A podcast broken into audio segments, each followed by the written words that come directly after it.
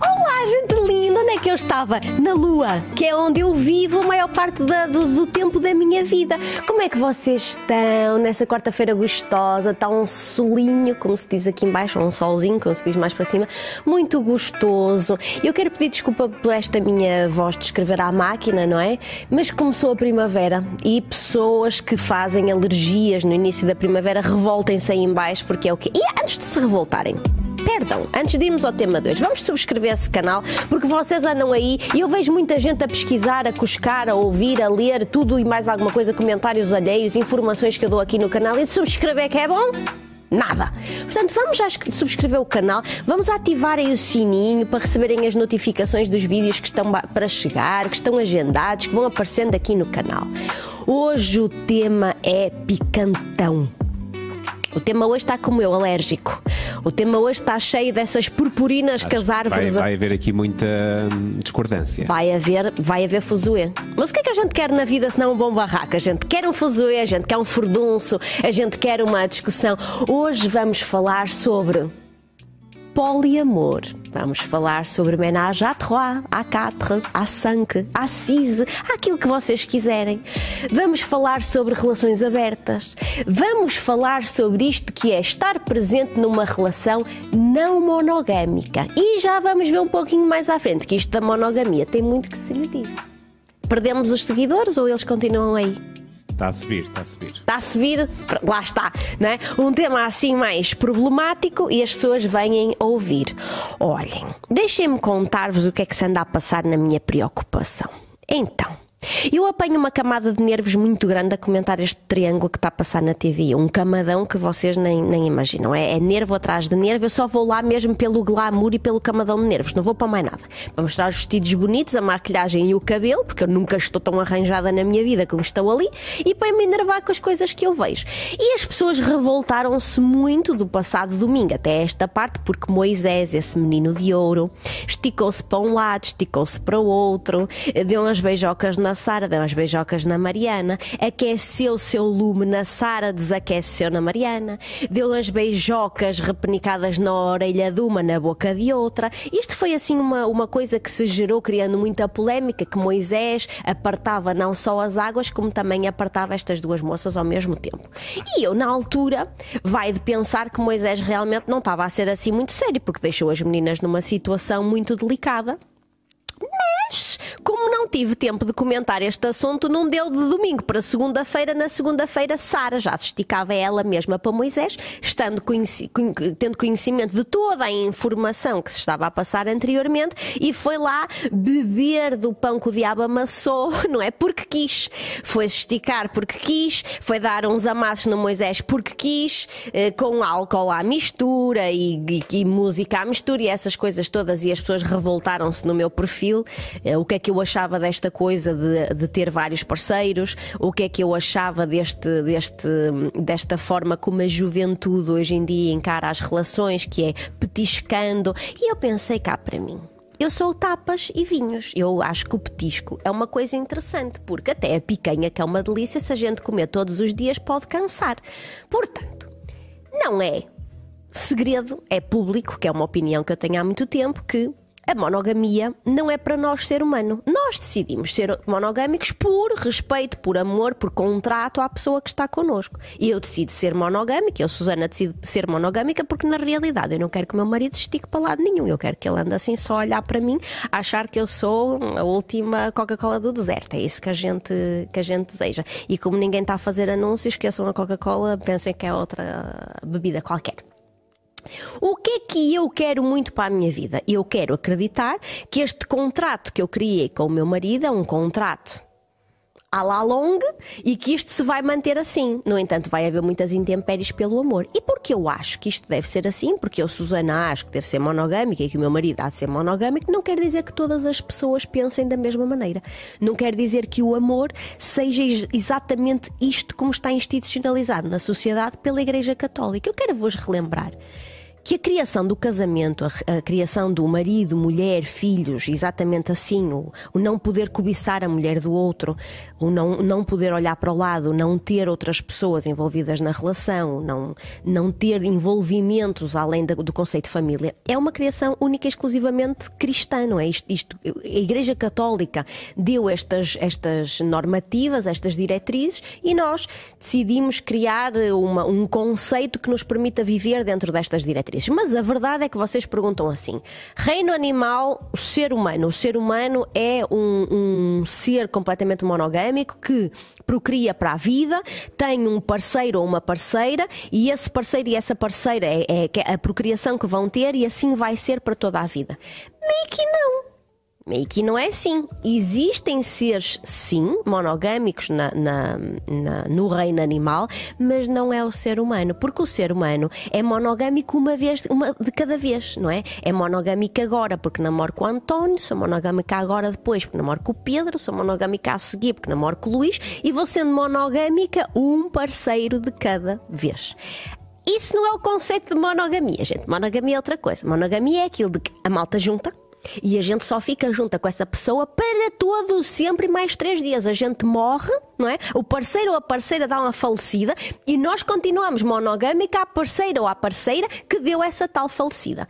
Claro que os tempos evoluíram e nós não, não somos ilhas isoladas, não temos que ficar sozinhos na vida e não queremos. Queremos alguém do nosso lado, queremos alguém para nos acompanhar, queremos alguém para nos fazer companhia e essa pessoa que já não está presente, porque deu a tal falecida, deixa esse lugar vago e nós seguimos a nossa vida. E daí que o conceito de monogamia tem evoluído para uma relação de cada vez. Quero relembrar-vos, porém, não é? Que quem casa pela igreja não descasa mais. Porque o que Deus junta, homem nenhum separa. Portanto, não há ex-sogros, ex-cunhados e ex-maridos. Vocês ficam ali presos, a partir daí para a frente é tudo pecado. Só queria deixar ficar essa situação. Portanto, se casaram pela igreja, façam vossas birras neste preciso momento, porque é exatamente assim que a coisa acontece. O que é que acontece nos casais ao longo do tempo, ao longo da evolução, ao longo do dia a dia?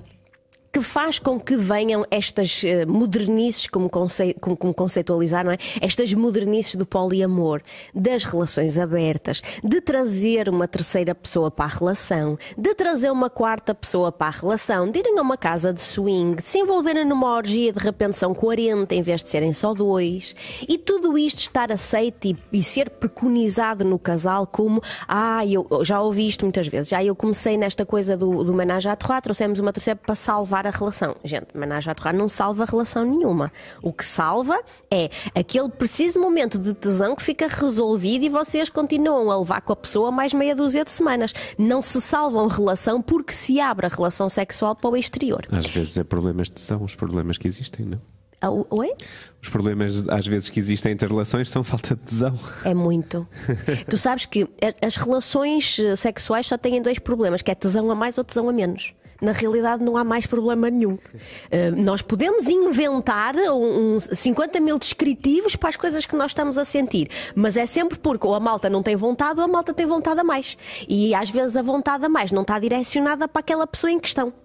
E aqui, quando a vontade a mais está direcionada para outra pessoa que não é o parceiro ou a parceira, não é é, é, é, não é, ah, está deslocado o desejo. Não, gente, vocês já não querem é saber do parceiro ou da parceira que está ali e se calhar têm que assumir que as coisas Olhem, é a primavera, é o despertar uh, do sentimento, é a alergia que às vezes se cria às pessoas que estão uh, do nosso lado. Com esta evolução do conceito, nós começamos, uh, eu, eu vou tentar separar aqui os três conceitos, que é isto do ménage à trois, do, da relação aberta e do poliamor, porque são conceitos muito diferentes e às vezes aparecem enfiados num pacotinho que parece que é, é todo o mesmo. O ménage à trois, ou trazer uma terceira pessoa para a relação, é um conceito que já não tem nada de novo. Nós falamos mais dele agora porque é mais fácil conseguir alguém para este envolvimento numa rede social ou numa casa da especialidade ou pessoas eh, mais, eh, mais profissionais neste tema. Mas isto, desde que o tempo é tempo, que isto acontece. Eu quero-vos só relembrar que os gregos, os romanos, lá há muito século atrás, divertiam-se muito nestas orgias e em swings e em trocas de casais e afins. Nós estamos a achar achar que somos modernos com uns séculos de atraso. Só queria deixar ficar primeiro, né? Tipo a homossexualidade, o swing, todas as coisas que nós consideramos que são conceitos modernos da Bem, sociedade. Mas aí a própria pedofilia também. A própria é, pedofilia. Ah, não, não- ou seja, eu acho que podes ir por caminhos um bocado complexos defendendo isso assim, porque O meu podem nome do meio é um caminho complexo. Podem, podem te atirar com isso, não é? Não, Não. então a pedofilia também era aceite e não, não é o Olha, caso, a pedofilia, é- tu sabes que eu, eu, é uh, isto, isto normal. daria um programa inteiro, uh, porque nós temos baralhado muito na sociedade o que é a pedofilia e o que é o abuso sexual de menores, que não é a mesma coisa. Ok. E isto aqui dava, dava três ou quatro programas. Hã? Ah, e o Pedro, foi o Pedro que falou aqui, não fostes tu, Marco. Deixa-me só separar, porque eu acho que se as pessoas eh, entram aqui num conceito hum, confuso, o abuso sexual de menores é considerado, se eu tiver 14 anos e tiver relações sexuais consentidas contigo, eu quero, tu também queres. Nós dois temos relações sexuais consentidas. Se a minha mãe achar que tem que fazer uma denúncia tua à polícia, tu estás desgraçado, porque tu tens mais 7 anos que eu e eu sou menor. Tenho menos de 16. É considerado um abuso sexual, é considerado pedofilia, no entanto, tem um enquadramento legal específico no momento em que eu assumo que quero. Isto é uma coisa. A Não, a é que pedofilia. aquilo que se defende é que não- a cri- uma criança abaixo, sei lá, eh, sei lá, de 15 anos, ok, Sim. está ali no limite, mas uma criança de 12 anos não tem discern- discernimento de perceber aquilo que quer e o que não quer numa perspectiva sexual, diria eu. Mas não tem se eventualmente a pessoa com quem ela tem o envolvimento sexual tiver mais de 18 anos e mais 7 anos que ela. Mas se a pessoa tiver, se o rapaz tiver por- 17, Já é legal, já é, já é pronto, legal, não. já- estás a ver? Isto são conceitos Pois, mesmo mas- tenos. Mas, vamos aí, deixar repara, um- para lá um homem de 20 pedofilia. anos, um homem de 20 anos pode, de certa forma, ludibriar uma criança de 12 anos a, convencê-la a ter relações. Como é óbvio. Eh, 17, ok, pronto, está ali no limite também, eh, mas sei lá, 16, pronto, já são crianças a brincar à exploração sexual, não é? Eh, é Olha, prefiro que... não dizer nada. Eu prefiro deixar-te assim. Uh, se tu achas que aos 16 são crianças a brincar à exploração sexual, Eh, Não, no nos dias dos que correm, eu 12, prefiro deixar-te 12, assim na 16. inocência. Do- Olha- Quando eu digo 12, 16, estamos a falar da criança inicial de 12 anos. Porque aqui o problema tem sempre a ver com alguém que é men- menor, muito menor e que não tem uma- um desenvolvimento sexual e interior, intelectual, para ter, tomar uma decisão Sim, com essa mas importância. pronto. Eu vou andar para trás à Roma, à Grécia e afins, sem desculpa, incluir eu- um, os menores aqui neste, neste conceito, porque nós estamos a falar um, daquilo que é, até isso é aquilo que é a nossa opinião, não é? Obviamente que eu concordo contigo, não é? Aqui, ocidentalmente, eu concordo contigo e, com todas as, as perspectivas e as normativas que se consideram na base jurídica do que será o abuso sexual de menores, o que será a pedofilia, mas a verdade é que nós saímos daqui para outras sociedades e vemos hum, realidades diferentes. Hoje em dia as meninas menstruam por volta dos 10 anos, iniciam a vida sexual entre os 11 e 12. Já não se já, já temos que ter algum recato. A pedofilia é uma patologia muito isolada. Tu sabes que até nos manuais, eh, tipo DSM, que é o manual de doenças eh, mentais, estatístico, o manual estatístico das doenças mentais, até neste, neste manual, que não há nada mais desenvolvido na avaliação do- da saúde mental, a pedofilia é um capítulo à parte. Não vem nas parafilias. Sim, mas mesmo até a questão da pedofilia que se fala hoje em dia e que é perigosa, não tem nada a ver com isto que nós estamos aqui a falar. Nada. é? Portanto, Nada. Acho que é uma- um assunto que nós Nada. podemos encerrar e seguir para as coisas mais Nada interessantes que temos para, para falar mais hoje. interessantes na Roma Exatamente. Antiga. Sim, as crianças estavam metidas a este barulho, mas a gente vai deixá-las de fora aqui e vamos focar nas orgias e nas, nos swings Isso é e que na- na- nas Ora. relações homossexuais que se tinham e, em toda, e, e todo o divertimento que esse povo tinha há séculos e séculos atrás e que nós consideramos agora que é uma modernice, nomeadamente a homossexualidade, que as pessoas dizem nunca se viram tão, tantos homossexuais como hoje em dia, porque está permitido, porque é moderno, porque é moda. Não é moda, gente. Tem séculos e séculos e séculos. O que é agora é obrigatório nós termos um respeito pelo outro, por forma a pessoa ter a sua orientação sexual, ter as suas vontades e afins como lhe apetecer e nós não temos nada, nada a ver com isso. Quando se introduz uma terceira pessoa na relação, isto tem única e exclusiva a ver com a, com- com a relação sexual que existe entre o casal. Menage à trois. Tu estás a falar para mim? Estava aqui Não, a não, ver um comentário. Estava a ver aqui um comentário. Depois já lá Você está a ver comentário, está a falar, mas queres que eu olhe para aqui para ver o. Não, comentário? não, não, não. Meu- ideia. o meu Sim, caminho. por favor. Prossigo o meu Sim, caminho. sim, por favor. Prossigo o meu caminho. Quando nós falamos desta coisa do homenagem à Torá, que agora está, eh, se fala livremente do conceito de trazer uma terceira pessoa única e exclusivamente para a relação sexual. Isto não tem nada a ver com amor, isto não tem nada a ver com paixão, isto não tem nada a ver com relacionamentos, isto não tem nada a ver com sentimentos, isto tem a ver única e exclusivamente com um divertimento que o casal, que é monogâmico, e é aqui que a gente vai começar a destrambulhar, que o casal que é monogâmico traz um, um acepipe, um amuse-bouche, um divertimento para a relação sexual. Existem normas para isto acontecer. A pessoa que vem ter a relação sexual com o casal que é monogâmico, volto a repetir, o casal só se encontra, os, só se encontram os dois, só têm relações sexuais um com o outro, só estão presentes na tesão um do outro. Mas vem uma pessoa de fora que se envolve sexualmente com os dois ao mesmo tempo. Isto é que é homenagem à Troyes. Outra, o, o, o, sexo a três, porque três pessoas que não se conhecem de parte nenhuma se encontram para ter relações sexuais, isso é divertimento, não tem contextualização, não é manage à trois, não é o sexo a três, se lhe quiser, porque são três pessoas a terem relação sexual. Esta pessoa vem ao contexto casal trazer um divertimento, trazer uma noite especial, uma tarde picante, um divertimento, e a pessoa, esta terceira pessoa, vai à sua vida mal terminam a relação sexual. Não há amizade, não há, ou não deve haver, não é? É assim que deve ser combinado. Não há amizade, não há contactos posteriores, não há emoção, não há relação fora deste, fora destas quatro paredes onde se dá a relação sexual, e isto é que é o manage à trois. Mas se, se, se não há amizade, como é, que, como é que se chega à pessoa? Existem sites da, Ok. da, da especialidade, podem conhecer-se numa noite e sair para tomar um copo e abordar- a pessoa abordar-te. E deixar ficar claro que tem interesse em envolver-se com o casal. no. No autocarro, não vão no metro a pregoar, ah, eu quero uma terceira pessoa. Não vão fazer isso, não é? Mas eu acho que hoje em dia já está, há um, há um facilitismo na, na conversa. E se eventualmente o casal tem interesse em, em experimentar esta, esta Eu confesso modalidade. que eu não consigo perceber como é que isso acontece. Não consigo perceber essa conversa. Não consegues perceber o quê? O ter, uma não, não, terceira é- pessoa. eu te consigo perceber ter uma terceira pessoa. Não consigo é perceber é como é que chegas a alguém que não conheces de nenhum, de nenhum lado. Ok, num site eu percebo, ok, faz um perfil e tal, e, e a pessoa. Mas no- na vida, não é? Então, Olha, vamos estarias interessada em. Vamos imaginar que eu e o. Pedro saímos para. a Eu e este Pedro, não vou dizer o meu marido, que o meu marido vê-me já que eu falo muito dele. Eu e o Pedro, que está ali sentadinho, proprietário da Vibrolândia, essa agência de felicidade, de vibrações, de tudo e mais alguma coisa que eu faço a vida aqui a pregoar. E eu e o Pedro somos um casal e vamos os dois para a night. Hum? Estamos lá a tomar o nosso copo, a dar o nosso dance ali no Lust in Rio, um, um sítiozinho bonitinho assim. Vamos lá, agora vai-me ligar o outro a dizer Samuel, a que propósito é que está a falar do meu, do meu boteco. E vamos tomar um copo e tal, estamos ali numa quentura e o Pedro nessa noite até estamos mais entusiasmados, mais íntimos e há alguém, um rapaz ou uma rapariga que estão lá no- na, na discoteca e eu começo a catrapiscar, acho sensualona, ela, vamos imaginar que é ela, manda-me uma piscadinha, eu mando uma piscadinha para ela na brincadeira, eu comento com o marido, olha marido, que, que, que sexy, aquela moça é mais não sei o quê, e ele também acha que é sexy, entretanto ela vem tomar um copo mais para perto e, e mete-se comigo, eu até acho sensualão aquilo, a gente está assim, e eu digo assim, ó Pedro, e se a gente experimentasse? E o Pedro diz: Tens a certeza?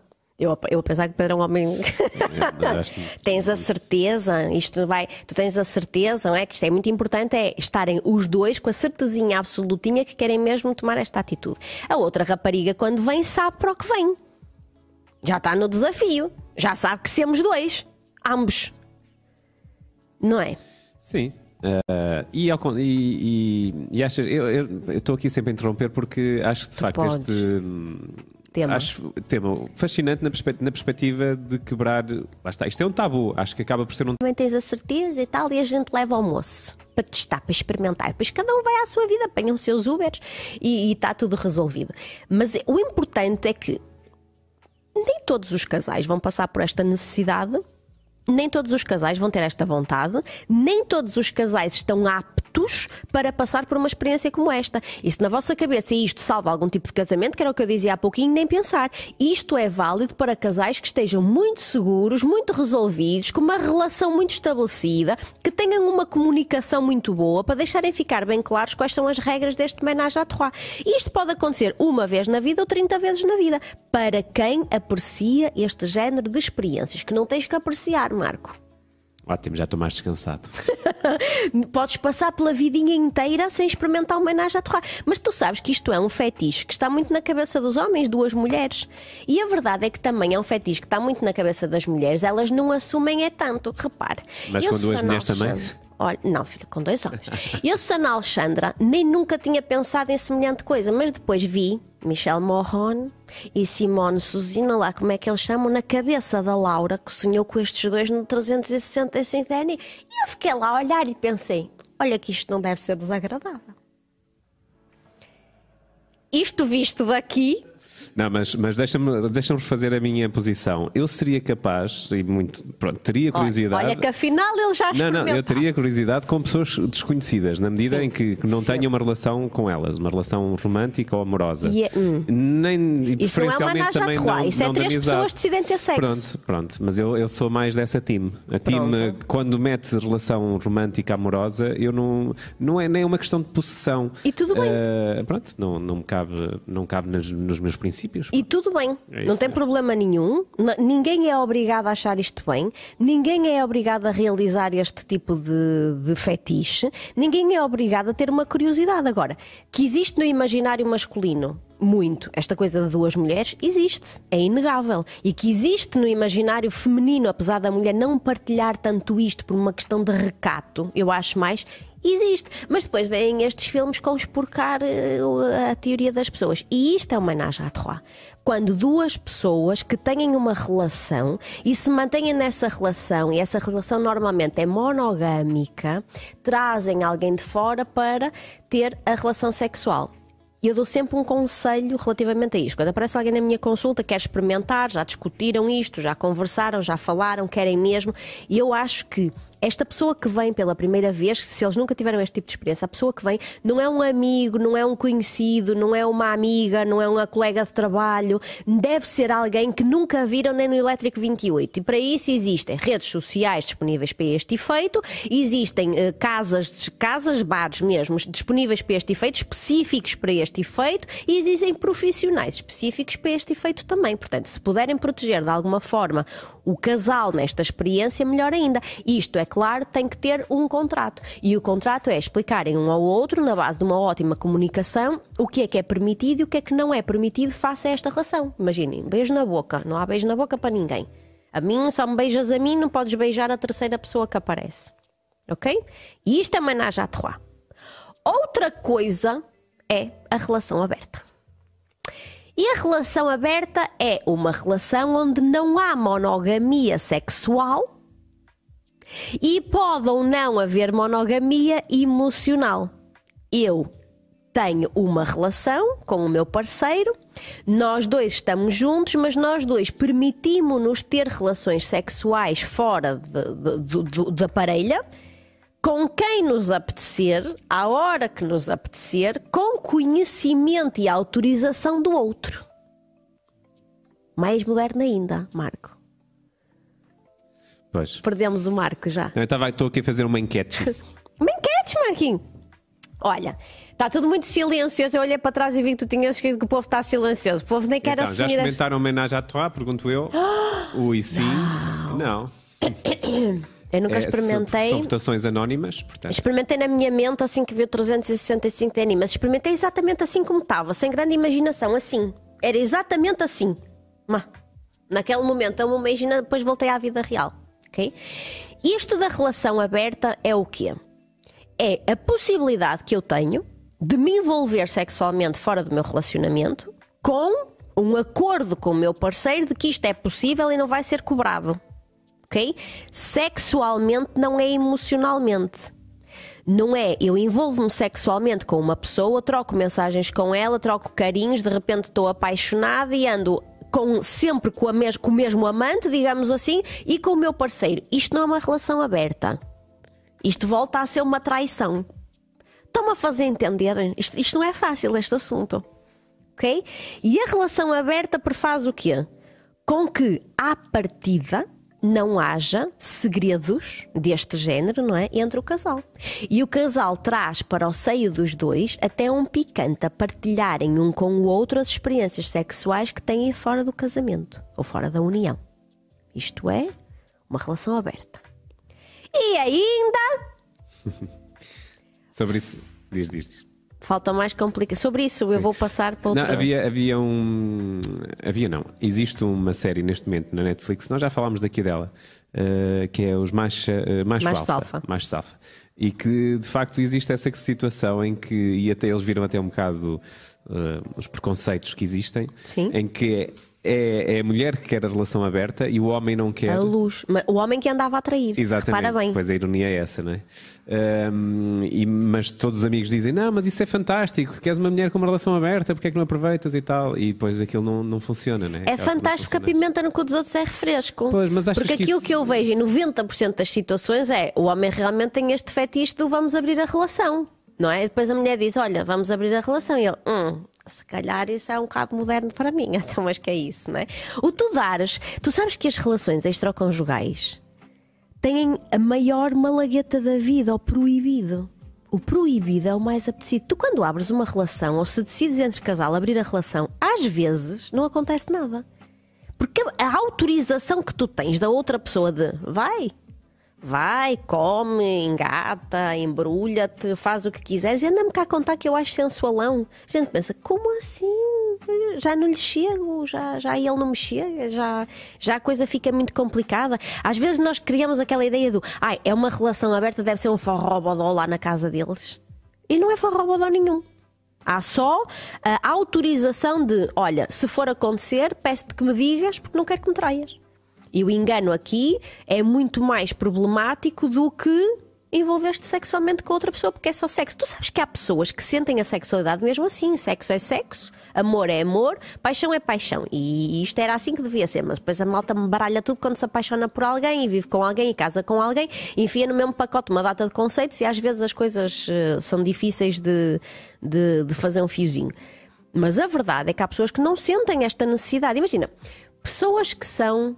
Existem pessoas assexuais. Não têm qualquer tipo de desejo, não têm qualquer tipo de vontade de ter envolvimento sexual com ninguém, não têm atração física, não têm ímpeto reprodutivo, não, não têm.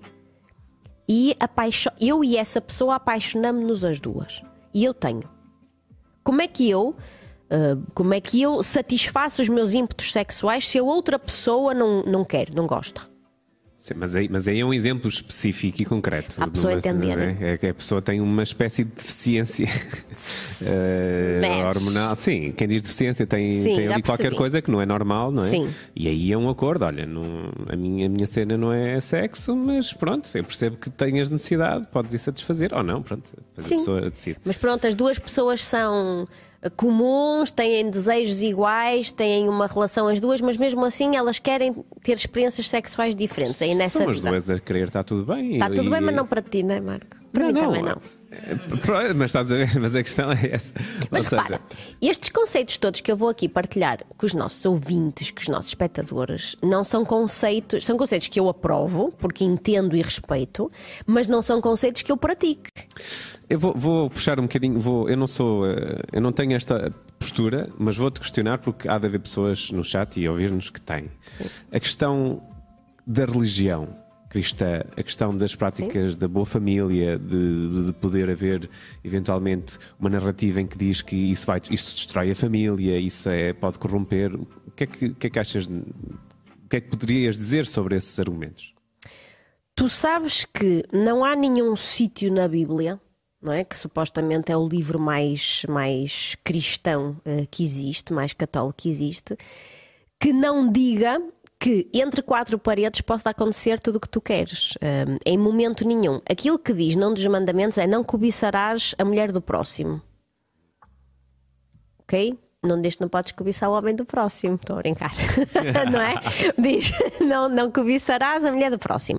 O não cobiçar alguém que tenha alguém, tu podes chegar aqui e deturpar isto da forma que tu quiseres, que é, eu não vou cobiçar alguém que é casado, mas a pessoa que eu estou a cobiçar pode ser solteira e eu ser casada. Não há uma base que diga nada. As coisas que antigamente se defendiam na Igreja Católica, hoje em dia todos nós sabemos que não fazem sentido absolutamente nenhum. Não haver relações sexuais antes do casamento, não usar preservativo, não usar métodos anticoncepcionais, uh, a homossexualidade ser pecado e tu ires arder no mármore do inferno se eventualmente tiveres este tipo de experiências, já não fazem sentido.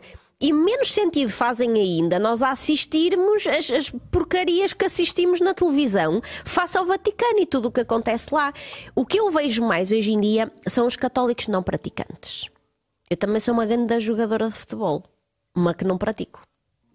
É? E as pessoas vão nesta conversa do sou católico não praticante porque não me coaduno com determinados. Não, meus filhos, ou vocês são ou vocês não são. Vocês podem me dizer assim, ah, Sônia, eu sou cristã, ou eu sou cristão, e eu acredito na preconização de Jesus Cristo, de um Deus, destas coisas todas, mas não me identifico, não me coaduno com as bases da Igreja Católica. Isto sim, vocês não podem é dizer que são católicos e depois dizerem que não estão de acordo com os pastores terem visto a Nossa Senhora, não, não terem relações sexuais. Reparem, a Igreja Católica preconiza sempre que as relações sexuais são única e exclusivamente com o intuito de reprodução, não é lúdico. Então, se é assim, pois. a partir dos 47 e os, acabou. E os filhos, achas que deviam ter acesso a essa informação? Imagina que existem dois casais que abrem a relação e que andam a brincar por fora. Achas que os filhos deveriam ter acesso a essa informação ou se deve Não esconder? parece que os filhos sejam ninguém na fila do pão para virem dar opinião acerca da sexualidade dos pais. Se me dizes se aparecem, é? Os filhos, entretanto, têm 18, 19, 20 anos e apercebem-se, hum, se calhar os meus pais andam aí em grandes borrobodós, um borogodó da vida e questionam. Aí acho que as pessoas devem ser sinceras e não esconder partilhar a verdade. Mas daí, olha, senta-te aqui que a mãe quer ter uma conversa séria contigo. Sabes, Salvador Lourenço? A mãe e o pai costumam frequentar um bar de cinco muito jeitoso em Vigo. Isso não me parece. em Vigo. não me parece que seja. Hum, que seja uma conversa que se deve ter. Eu acho que as informações importantes aos filhos, isto é válido para tudo, as informações importantes e relevantes dadas aos filhos devem, devem aparecer ou ser dadas no momento em que lhes faz falta essa informação Não, não vão adivinhar. Né? Olha, eu recebi ontem. Um, recebi ontem na clínica uns livros uh, que a Porta Editora enviou, umas enciclopédias de sexualidade infantil que me deixaram profundamente traumatizada. Não sei como é que vou falar sobre aquilo com o meu filho. Porque uma coisa, eu estou para aqui no que concerne a adultos e eu não tenho qualquer tipo de pudor nem, nem resistência de falar seja de que assunto for. Mas até eu, que tenho a mente aberta e que trabalho o assunto de sexualidade, vai para 20 anos, e eu tenho muita dificuldade em, em entender que aos 8 anos eles sabem o, como é que se fazem os bebés. Como é que é a procriação vocês não estejam a achar, ah, eu vou guardar isto direitinho, não é? Vou guardar estes livros como que me enviaram, imagina. Vou guardar estes livros muito direitinhos e vou explicar lá para os 10, 11 anos ao meu filho. Meu filho está careca, aos 10, 11 anos já, já viu, já partilhou com o coleguinha com o telemóvel, com o TikTok qualquer da vida, já viu no Google, já aprendeu na escola. Meu filho ainda nem entrou para a primária e ele sabe perfeitamente quais são os meses da gestação, quantos meses é que se fazem o bebê, sabe que o papá põe na barriga da mamão uma sementinha Portanto, quando ele vier pedir-me informação, eu tentarei dar a informação adequada à idade dele, não é? Se ele me pergunta agora, como já me perguntou, como é que veio parar uh, dentro da minha barriga, eu acho que a informação válida é o papai e a mamãe amam-se muito, deitaram-se os dois na mesma cama e a mamãe acordou grávida não é? Não me parece que seja relevante explicar mais, seja o que for, um, nesta idade. Ele, ele insiste, mas como é que eu fui? Eu disse, papá, pôs uma sementinha na barriga da mamãe, não, é? não, não me parece importante dizer, papai estava inspirado nesse dia à noite, era calor, era o algarve. a gente tomou um grande jovesquinho antes. Não, não parece que seja, que seja hum, importante. Portanto, isto é válido para todas as informações sexuais e não só. Isto como as mães tentarem de alguma forma a perceberem que as filhas começaram a menstruar, têm algum interesse pelos rapazes. Uma coisa é chamar a atenção e dizer: Olha, minha filha já começaste a menstruar, se calhar é importante tomar alguns tipos de cuidados, vamos ao médico, vamos sentar aqui, vamos ao ginecologista, é importante tomares um anticoncepcional, não é agora, mas pode ser mais tarde, também quer que tu estejas protegida, quer que tu, que tu que tenhas toda a informação disponível. Imaginar oferecer mesmo um livro com informações válidas acerca das doenças sexualmente transmissíveis, a importância do uso do preservativo e todas essas coisas. Mas mais, mais é só provocar pequenos infartos consecutivos nos, nos pré-adolescentes, me parece parece, não vale a pena estar a. estar aí por aí. Como é que vai aí a enquete e afins? Estou a fazer outra, peraí. Uh, Estou a fazer aqui Você uma que quantas é... enquetes está a fazer ao mesmo Então, tempo? já Você está entusiasmadíssimo com o tema. Já experimentou homenagem à Torá. Não disseram, eh, portanto, não ganhou por 80%. Sim. E sim 20%. E agora estou a fazer. Quem não experimentou, tem curiosidade e vamos fazer por experimentar? E estou a perguntar sim com alguém do sexo oposto, sim com alguém do mesmo sexo, não, eh, não tenho vontade de passar por isso. Está Tá bem. E agora, quando eu vier agora com o assunto a seguir, então é que vai ser o fim do mundo em cueca. Tu estás preparado, Marco? Vocês estão preparados aí no Maison, com as janelas à la fenêtre? No Maison eu vou-vos falar sobre aquilo que é a maior dificuldade de entendimento do comum monogâmico, vulgarmente conhecido como Sana Alexandra, que é o poliamor. E o que é isso? Tchan, tchan, tchan, tchan. E o que é isso do poliamor? É a gente amar-se vários. Eu amo o meu marido, mas também te amo a ti. Aqui é que vamos, vamos discutir. E também amo o António e o Ricardo. Qual é que é a tua posição? A minha posição é para- que há pessoas com o coração muito grande e a malta tem que respeitar. Se eventualmente todas as pessoas envolvidas, vamos imaginar, existe também uma série muito interessante na Netflix que chama Eu, Tu e Ela, eh, que é um exemplo perfeito do que é o poliamor. Se as pessoas envolvidas nesta situação estão satisfeitas com a situação, malta não tem nada a ver com isso. Mais uma vez eu volto a explicar. O poliamor não é eu ser casada contigo e encontrar-me com o Pedro há 5 anos. Porque o Pedro sabe de ti, mas tu não sabes dele. Isto não é poliamor. Isto é outra coisa. Isto é traição. Poliamor é nós três sabemos que estamos numa relação a três. E mais. Não é obrigatório que todos os membros da relação, vamos imaginar que são quatro pessoas, se amam entre si, mas não cada um ao próximo. Vamos imaginar.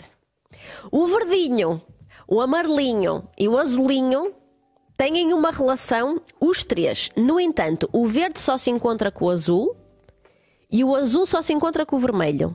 E o verde e o azul não se encontram nunca, mas têm conhecimento que estão numa relação poliamorosa. Está complicado? Estou, estou a acompanhar. Vou complicar mais. Também pode acontecer que o verde, o azul e o vermelho se encontrem todos ao mesmo tempo e de vez em quando o roxo venha visitar a gente. Esse roxo, também por é sua vez, é casado com o amarelo. Não é, um, não é já homenagem poli? Não é homenagem porque aqui há relações amorosas envolvidas. Aqui há emoção. Não Mas é? o terceiro de vez em quando? Então, O se tem só terceiro de vez em quando porque se amam e se querem encontrar. Mas é de o roxo não querem estar sempre juntos. é cute. O roxo que é casado com o amarelo. O amarelo tem conhecimento disto tudo, mas não se envolve sexualmente. No entanto, faz um churrasco ao domingo, todos os santos domingos, para que toda a gente se encontre. Ah, então, nunca ora vimos o marca assim? então Então, ahm, eu tenho uma opinião muito específica sobre o poliamor. Não Então. sei se queres explorar um bocadinho Quero, quero, mais quero, eh, pessoalmente a tua visão. Ah, eu, para mim, o, o amor é como um rio. que- é um douro ou é um tejo? É do tamanho do que a pessoa tem dentro Muito dela. bem. Ou seja, cada um tem o seu rio. Sim. Não é? Ahm, e para mais outras pessoas, depois esse rio vai se dividindo em riachos. Sim. Isto é a vi- a minha visão. Sim. É óbvio que eu posso amar várias pessoas. Sim. Posso amar várias. am- Amar eh, na perspectiva Estás apaixonado. estar apaixonado, né? Porque eh, a pessoa A preenche esta parte da minha vida ou da minha personalidade, a pessoa B preenche a outra e a pessoa C preenche outra ainda, não é? No entanto, hum, eu acho que isso, no meu ponto de vista pessoal, e obviamente cada um tem, o seu ponto, tem a sua perspectiva, mas eu não, se- não seria capaz de estar com, com três pessoas ao mesmo tempo. Mas tu não és poliamoroso. Exatamente, porque eu acho que mais vale focar numa pessoa só esse rio, e, e acho que a felicidade em casal também aumenta proporcionalmente, do que estar a dividir. Se- se- já vejo, já me vejo Então, à mas e se basca o teu para. coração for de duas? Marco Paulo, há uma década atrás, cantava Tenho dois amores, não é? Qual era o problema do Marco Paulo? Era amar uma sem a outra saber. Epá, mas os problemas que isso traz à, à vida de uma pessoa. Não traz problemas porque tu não estás a mentir. Tu não Certo, estás a certo. mentir, tu não estás a ocultar, tu não estás a defender-te. Toda a gente tem conhecimento que está nesta relação poliamorosa. Não há ninguém que esteja Mas isso é tenha verdadeiro amor. Porque para mim, um verdadeiro amor é tu não nem olhar sequer, não teres curiosidade de olhar para outra pessoa. Isso vá, não é forma amor. abstrata. Isso é- isso é eu mito. Estou estou, a- eu estou a ser extremo para, para meter um ponto. Ou seja, para mim, a questão da amorosa é teres, uma teres um sentimento por alguém tão precioso e tão raro e tão incrível que isso não acontece para, outra, para outras pessoas. Mas esse amor raro e incrível em nada invalida tu teres tesão por outra pessoa e Mas te então apaixonares estamos, por estamos outra a falar de pessoa. outra coisa, então. Tesão Não, não, é não. igual a amor. apaixonar. É cuti. Teres tesão e apaixonar-te por outra pessoa. Paixão e amor essas também não meto no mesmo saco. Não percebi. Amor e paixão eu também não meto no mesmo saco. Não me- Tu metes, não é? Eu não meto, não meto. Pronto. Mas vamos imaginar que esse sentimento que- bonito, não é? Tipo um rio que só desagoa para ali, não tem vários afluentes, não é? Esse rio, imagina que tu, a determinada altura da tua vida, tu tens todo esse sentimento, mas também tens esse sentimento por outra pessoa. Pois para mim eu não, eu não acho isso possível. Tu sabes Nunca que as me pessoas que mantêm. pronto. Existem ah, pessoas que têm relações extraconjugais há mais de 10 anos. Duas famílias. Isto é amor. Pois. Pronto. O que é que acontece de errado, a meu ver, é que uma delas não, Não sabe. saiba, pois. Pronto. Isto é que é errado. Mas no momento em que tu mantens 10 anos de relação com duas mulheres, com duas famílias, filhos de um lado, filhos do outro, é impossível que tu não nutras amor por estas duas famílias. Ao dividir-te entre um lado e outro. Tu queres muito. consti- E vamos imaginar que as pessoas estão a fazer isto por amor e não por filha da putice, porque é outra coisa, não é? Vamos imaginar que isto é sentimento. O que leva este homem a estar dividido entre as duas casas é um sentimento. E ele não consegue nunca dizer à esposa com que é casado no papel, por exemplo, que tem outra pessoa, porque não consegue imaginar a ideia de a perder. No entanto, também não consegue terminar essa relação extraconjugal porque não consegue conceber a ideia de acabar com essa pessoa também. Ele pode ou não amar as duas. Mais uma vez, eh, agora estamos aqui, é uma questão de semântica. O que é que significa amor? Para mim, é um amor, amor, a palavra amor ou o sentimento amor tem um significado muito específico, que é, que é o meu significado. Vou que é o meu complicar sentido, ainda não é? mais. Posso? E, e para mim, eu- amar alguém é, é de facto Tu achas passar que não todo o podes? tempo Eu vou-te possível- Hum. complicar ainda mais o espírito. Queres ver? Vai. Eu estou aqui, estou tão inspirada. Tu imagina, na tua, eu sei que nós temos presente como eu tenho. Repara, como eu te digo, eu preconizo a informação e acho que deve ser importante as pessoas terem conhecimento destas coisas e não serem responsabilizadas se sentirem. Não é o que eu sinto. Nunca senti o poliamor, nunca senti esta necessidade, nunca senti este. Não, não sei se dois para amanhã não pode acontecer, mas nós quando pensamos, eu, eu só amo esta pessoa. E eu não posso amar mais ninguém com a mesma representatividade que esta pessoa tem. E eu pergunto-te: como é que se fazem com os filhos? Tu tens um filho, nasce outro e nasce outro.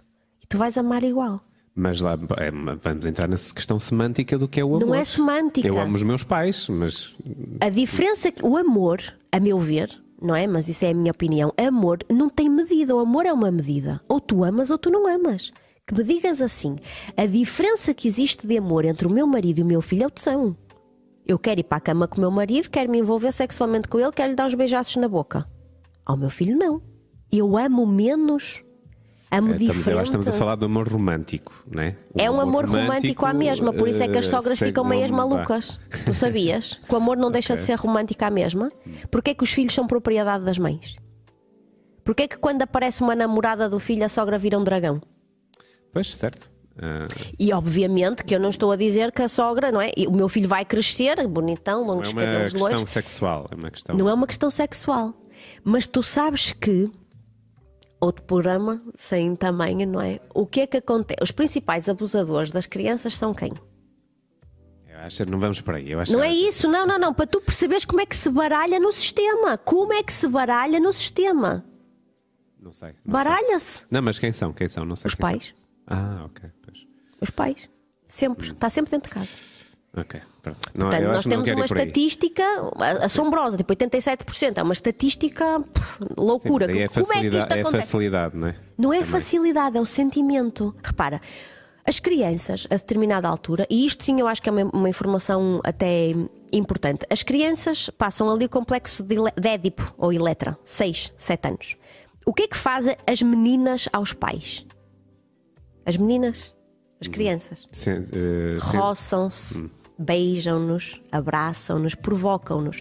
Porque faz parte de nós, da pirâmide de Maslow. Não- a gente não faz isso com um sentimento romântico. A gente faz isso porque é físico. E os rapazes, a mesma coisa, um bocadinho mais tarde com as mães. Beijo na boca, toca, a mãe é minha, é minha namorada, não é tua, é meu, não é teu, é meu, não é teu. É importante. Também é claro, muito, muitas vezes é muito desenvolvido também pelas próprias mães, não é? Do- Mas do a mãe tem boca aquele e- toledo pelos filhos, não é? As mães não raciocinam muito bem. Achas bem o beijo na boca dos filhos, por exemplo? Olha, uh, dir-te-ia que não achava bem antes, agora sim, porque facilmente dou um beijo no meu filho na boca e dou um beijo na boca à minha mãe. Uh, sempre dei, Ok. não, não, não. é- Atenção ao beijo, não é? não é um beijo, é um beijinho. Não, Às vezes vamos- um que carinho. tem- temos que voltar outra vez à questão do que é que é o amor, não é? O amor que- é um sentimento nobre que te faz pensar na outra pessoa como se fosses tu mesmo. A representatividade que essa pessoa tem na tua balança de sentimento é quase tão grande como a tua. Então, e se eu vou, vou tentar aqui sair da minha pele, sair aqui um bocadinho, porque às tantas eu vou passar este, este podcast vai passar e eu, e eu sou um púdico e um puritano. Mas tu podes ser, ninguém tem nada a ver com isso. Sim, e sim, e é um bocado o caso, por acaso. mas não na questão Eu estou aqui a vender pudico, uma farda que não uso. Deixa-me só Não, aquilo, deixar eu, ficar aquilo claro. que eu quero dizer é que hum, acho que na sociedade atual, e, e eu saindo aqui mais uma vez, não, estamos, não vamos falar de pesso- de pessoas em concreto, estamos só a tirar eh, situações para, para, para o ar. Eu acho que a maior parte dos homens, se lhes dessem a oportunidade ou se houvesse a possibilidade na sociedade fosse aberto ter várias relações, e mulheres também, eles o teriam, não é? Eu acho que aqui a diferença é que eh, o amor também é, é o, é o medo de perder, não é? Portanto, queres ficar com essa pessoa para o resto da vida, ou Sim. o máximo tempo possível, eh, partilhares o teu tempo com essa pessoa e, e experiências, etc. Mas na sociedade aquilo que acontece é que eh, às tantas as pessoas consideram, e eu que se calhar considero assim, porque se eu disser a outra pessoa, a, a- a uma pessoa com quem eu estou, que, que ama outra pessoa, tenho medo de perder essa primeira pessoa. Como é óbvio. É? Agora, se eu te dissesse para te baralhar mais um pouco o espírito que as mulheres são mais poliamorosas que os homens. Ah, Os homens traem, sabes porquê? Por eh, tesão? Exatamente. Sexo. Tu sabes porque é que traem as mulheres? Intelectualidade? eh, As mulheres traem emocionalmente, muito mais emocionalmente. Uma mulher, quando trai, o homem já, deve, deve- já- pode já achar que a placa tectónica do pé dele está a mexer. Nem sempre um homem, quando trai, tem- ou melhor, vá, 90% das vezes que o homem trai não está a pensar em largar a esposa, deixar o conceito de família para trás. Isto é que é bom e eu já não quero saber do que tenho em casa. Mas a mulher, quando se envolve, é mais raro envolver-se só pela onda, só pela hora. A mulher precisa de ser bem trabalhada na conversa, a mulher precisa de ser bem badalada, receber umas boas mensagens, trocar umas coisas para lá e para cá. E quando a mulher se vai envolver e vai trair, já não vai só o pipi, já vai a emoção. ok. Então, mas. O Marco já não dorme hoje. Não, não, mas, mas ligando isso à questão do poliamoroso. Sim. Ou seja, é mais fácil então para uma mulher ser seduzida por eh, outros homens? Se se permitir, isso é válido para os dois lados. O poliamoroso é um sentimento que a pessoa tem num determinado momento na presença de outrem. Tu não, tu não podes dizer, ah, eu não sou poliamoroso. A gente não pode dizer isso. Nunca aconteceu apaixonar-nos por duas pessoas. Nunca aconteceu estás confortável Na na, minha tua relação. adolescência aconteceu, posso, posso admitir. Médio. Só que na adolescência havia outras coisas misturadas. É por isso que eu digo que a paixão e o amor para mim são coisas diferentes. Eu aprendi isso na minha adolescência. Porque eu, é- gostava, eu queria, andar com, queria estar com duas raparigas. E tu gostavas das duas igual. Não era bem igual. Se calhar de umas gostava por causa de uma. porque gostava de conversar com ela e da outra gostava de outras coisas, de outros atributos. Isso não é amor, não é? Não, mas para mim, na, cabeça, na minha cabeça de adolescente era. E eu, entretanto, aprendi que não era, não é? Mas se No- calhar há pessoas que ainda estão na, realização na do poliamor, repara, na realização do poliamor, eh, e nós estamos a falar de Portugal, Europa, mas vamos, vamos a alguns países de África, por exemplo, onde o poliamor está instituído e homens podem casar com várias mulheres e mulheres podem casar com vários homens. É? Onde é que isso E acontece? viverem todos juntos. Onde é que isso acontece? em zonas da África. Ok. Se, se o Diogo quiser googlar aí, não te consigo dizer especificamente, mas acontece. A mulher muito evoluída, porque normalmente isto aparece como o homem é que domina, é que tem estes, estes, hum, estes domínios todos, e não é assim, ok?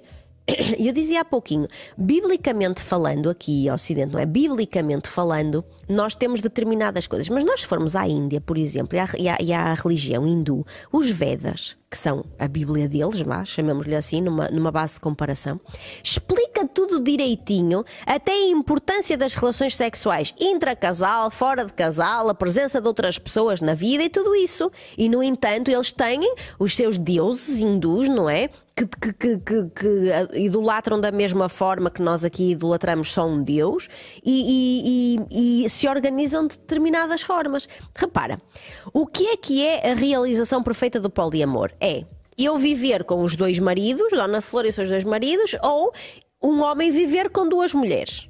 Ou viverem quatro pessoas, mas viverem maritalmente na mesma casa. Nós já tivemos alguns, eh, há dois anos aproximadamente, isto fez eh, abertura de telejornal.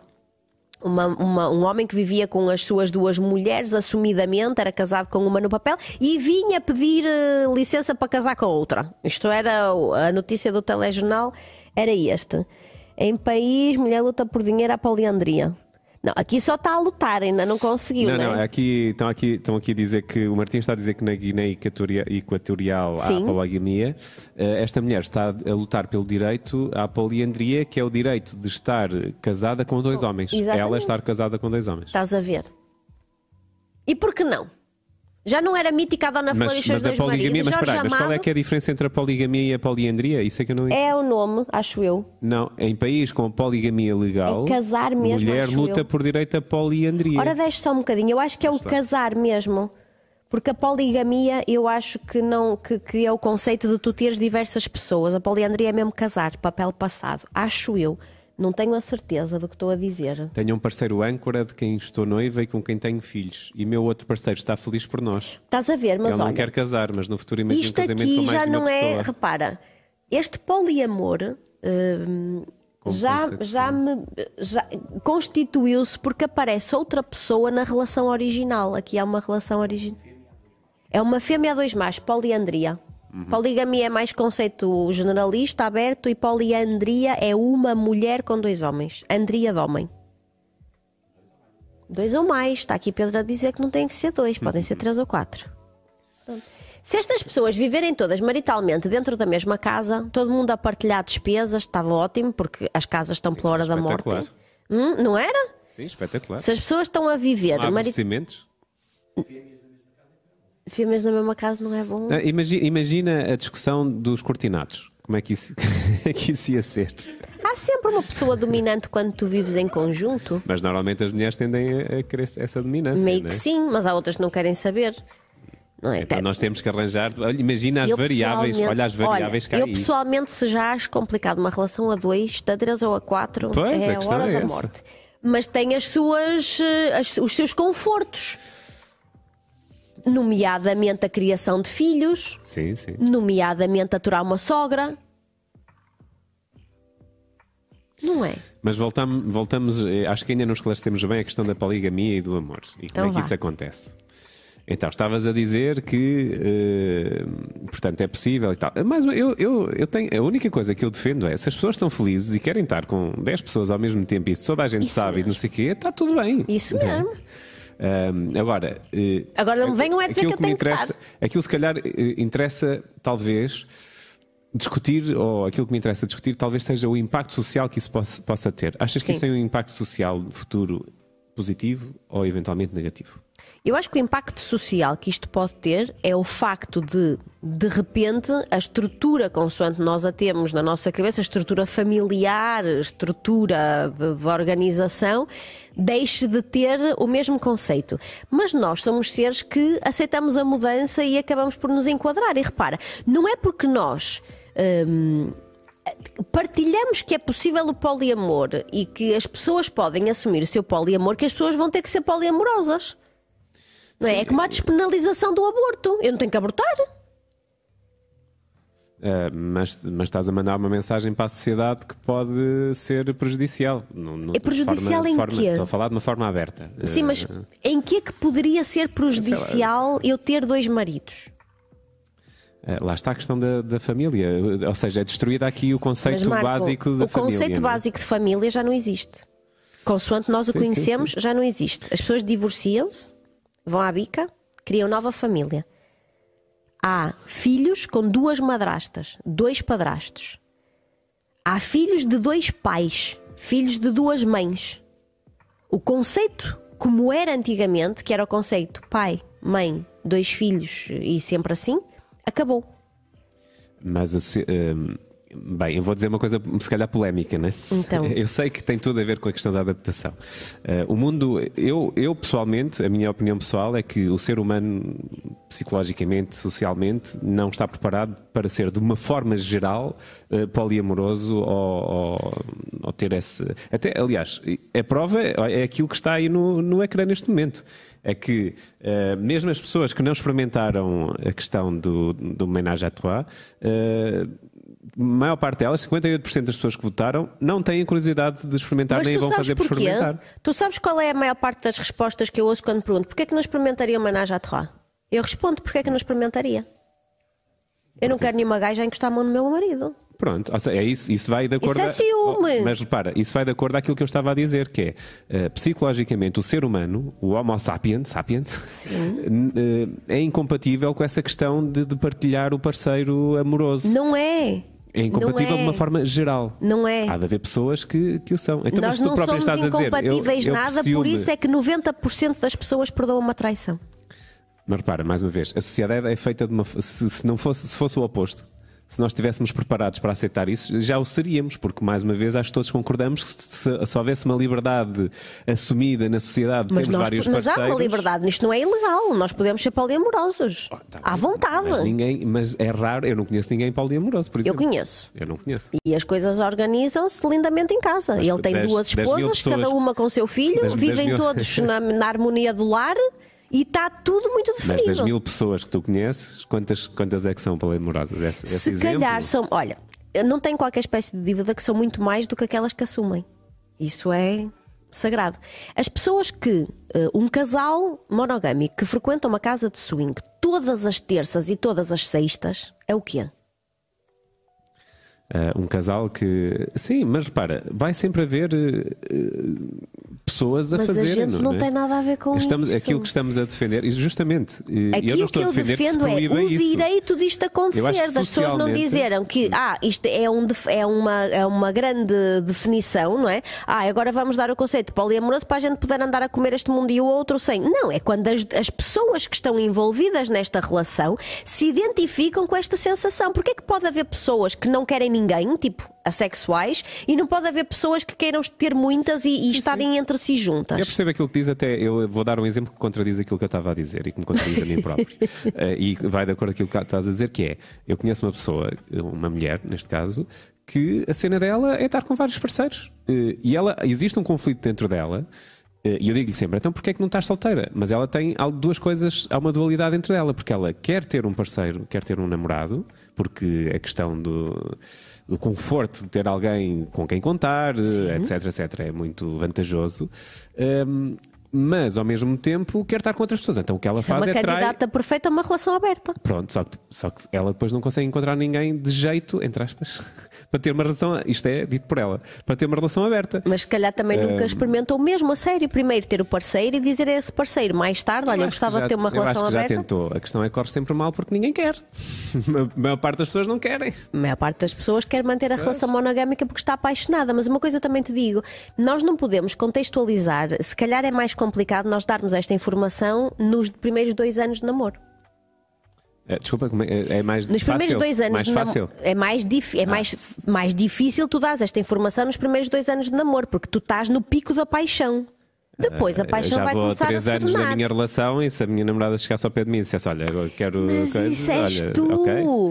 Mais uma vez, mas voltamos à mesma conversa inicial, que é se a maior parte do Homo sapiens sapiens é tendencialmente monogâmico. Oh senhor, não é! Estou aqui a explicar desde o início que não somos, o ser humano não é monogâmico. É, mas em, em, parte nenhuma. Não há nenhuma célula do nosso corpo que seja monogâmica. Nós não somos cisnes, não somos pinguins. Aqui é rei morto, rei posto, amar o próximo, próximo. Quando acaba aqui, a gente segue para o outro. Nós não somos monogâmicos. Nós fazemos de conta que somos monogâmicos para manter uma relação estruturada face à sociedade. Por isso é que o ser humano é o ser mais traidor que existe na face da Terra. A traição é uma coisa do ser humano. Tu, a, a, taxa de traição nos casais é, é. Tu não tens noção. A taxa de, de, de, pessoas que são traídas e que traem, e estamos a falar daquelas que têm conhecimento e que pertencem às estatísticas, não estamos a falar daquelas que são mentirosas. É claro que eu tenho noção, porque eu uh, conheço pessoas. Mas nós não somos. Esta ideia de que somos monogâmicos é falsa. Não somos. Não somos. Okay. Nós decidimos aceitar o nosso comportamento monogâmico por amor ao parceiro. Só. Porque nós não queremos. A, a principal, o principal pensamento de eu não, eu não quero trair esta pessoa, eu quero ficar com esta pessoa é porque nós não queremos que a outra pessoa se envolva com alguém, não é por nossa causa. Nós pessoalmente. Mas socialmente? Socialmente, socialmente não. Nós vamos que... ter desejos por outras pessoas. Nós nem sequer conseguimos controlar o desejo. Certo. Nós vamos ter desejos por outras pessoas. E na nossa cabeça aquilo que se impõe é: o que é que eu faço com esse desejo? Se eu realizo ou não. E depois depende de como é que está a tua relação principal para tu teres segurança ou não para permitir isto. E por isso muitas vezes é que eu digo, juízo, quando vão trocar uma mensagem, quando vão receber a mensagem, quando vão dar um abraço já com terceiras intenções, quando vão aceitar um almocinho e essa conversa já começa a descambar, não é? Porque há uma linha muito tenue que separa o estava tudo bem e de repente não sei como é que cheguei aqui.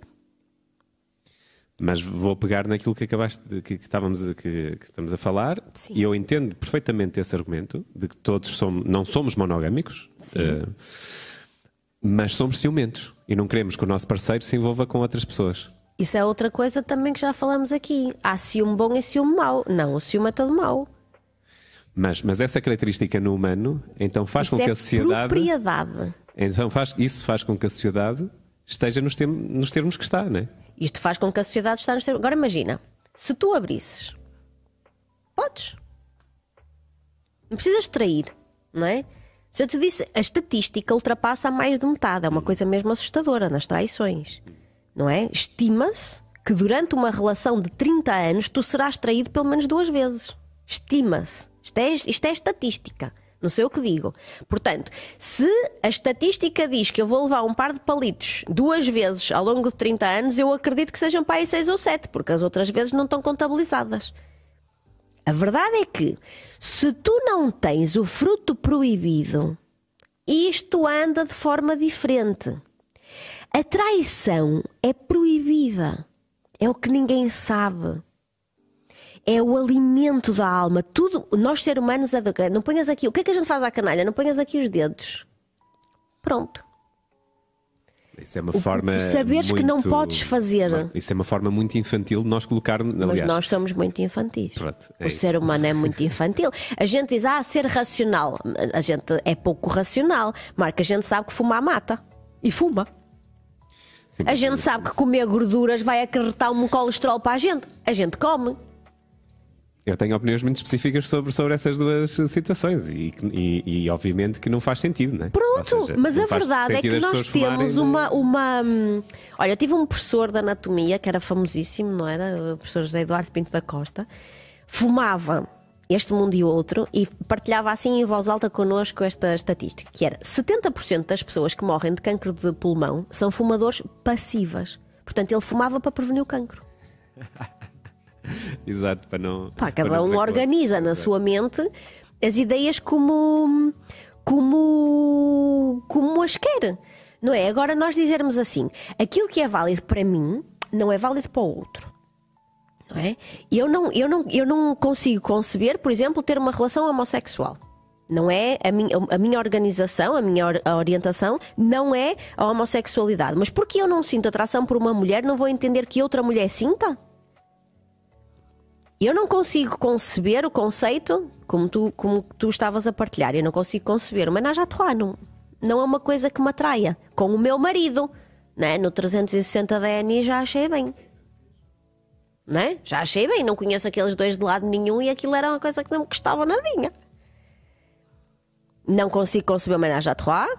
Não consigo conceber uma relação aberta em que a malta se encontra e de vez em quando vai dar umas voltas não consigo conceber o poliamor, sendo que das três coisas, o poliamor é aquela que eu acho que posso correr risco. Eu e toda a gente.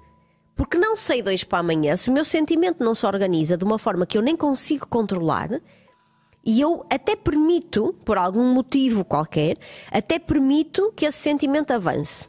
Nós, seres humanos, somos muito rebuscados. O nosso, nosso sistema psicológico, emocional, mental organiza-se de formas que a gente nem entende. Nós fazemos coisas e temos atitudes que se nos, disse, que se nos perguntassem agora, nós jurávamos a pé juntos que seremos incapazes de ter ou fazer. E, nas condições certas, fazemos. E, e às vezes não conseguimos controlar. Vai em catch.